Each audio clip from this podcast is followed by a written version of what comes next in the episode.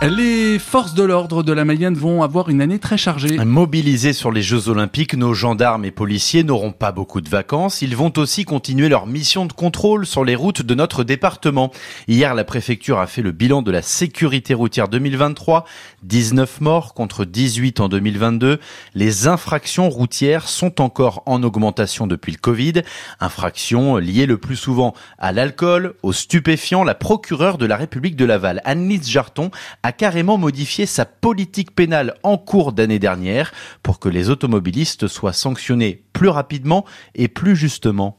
C'était effectivement un double objectif qui était poursuivi dans la modification de cette politique pénale, à la fois euh, accélérer les délais de convocation, donc euh, réduire en tout cas les délais de convocation des auteurs d'infractions euh, routières, et le deuxième axe c'était effectivement de sévir au niveau des sanctions pour tenir compte en effet de l'augmentation des conduites à risque qui traitent en, en l'occurrence en matière d'alcool et en matière de stupéfiants. Pour les infractions les moins graves, on a effectivement diminué les délais par deux pour les mesures alternatives aux poursuites qui permettent en effet de convoquer les auteurs d'infractions routières, donc les moins graves, devant un délégué du procureur dans un délai qui est inférieur à trois mois et avec des sanctions touchant au permis de conduire qui peuvent atteindre jusqu'à six mois. Et cette année, les contrôles sur les routes de la Mayenne vont s'intensifier.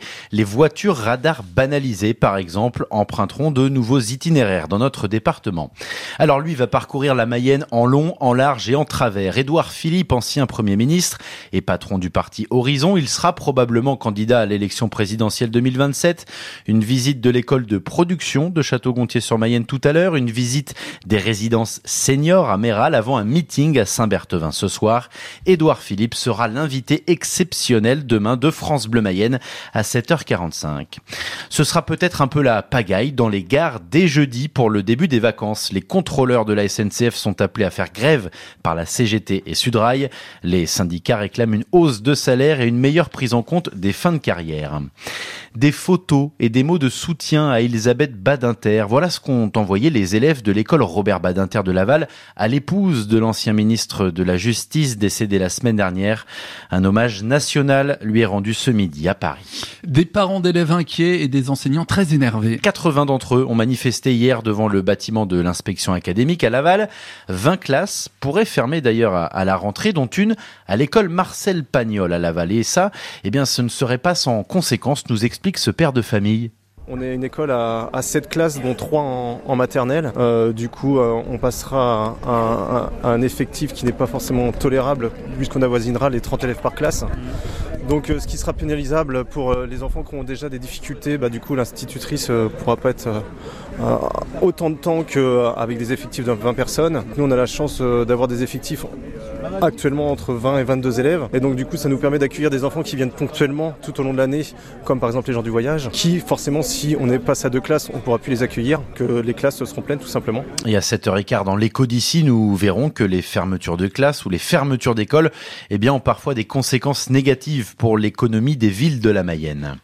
Deux semaines après les mobilisations dans toute la France, le président de la République reçoit des agriculteurs cet après-midi à l'Elysée, ceux des syndicats de la coordination rurale et de la Confédération paysanne. Hier, le Premier ministre, lui, a reçu la FNSEA pour passer en revue tous les dossiers sur la simplification du métier. Alors si des clubs de football sont intéressés par Amine Cherny, défenseur du stade Lavallois, eh bien il va falloir mettre le prix. Amine Cherny prolonge d'un an jusqu'en 2026 chez les Tangos.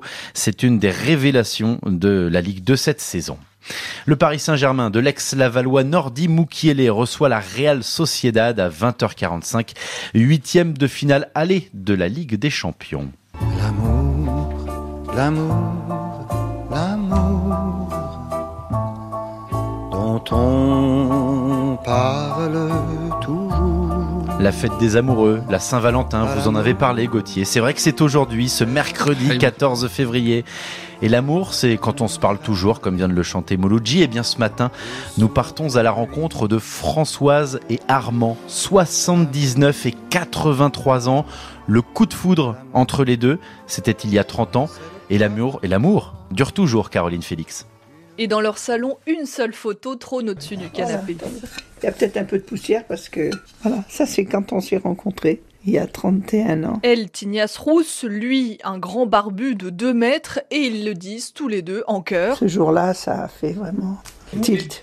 Mais il s'est passé dans nos yeux quelque chose d'exceptionnel. Moi, je suis vraiment tombée amoureuse, folle de cet homme. Ils ont alors la cinquantaine, divorcés, elle a deux fils. Pour Armand, ça ne fait pas de doute, il la demande en mariage deux jours après leur rencontre. Parce que j'avais euh, un profond sentiment pour cette personne, sans la connaître du tout. C'était son esprit euh, très ouvert et une grande intelligence. Je m'y attendais pas du tout, en fait.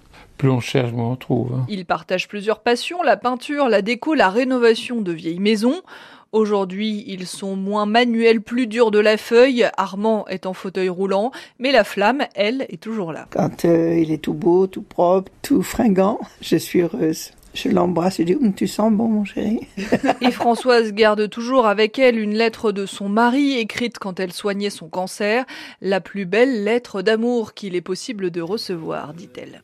Et tout à l'heure à 7h45, Cécile Dupuis sera notre invitée, l'invitée du 6-9 de France Bleu Mayenne.